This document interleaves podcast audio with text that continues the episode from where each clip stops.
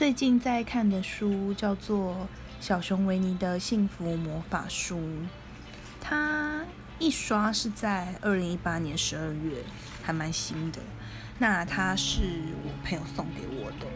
主要就是把小熊维尼卡通里面的名言佳句选出来，那没有太多的说明，就是让读者自己去跟生活做连接。那要分享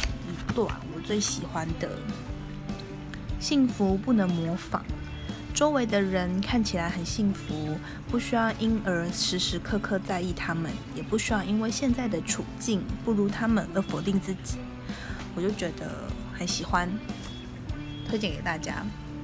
终于在一分钟以内，我录超多次，想要讲的很多。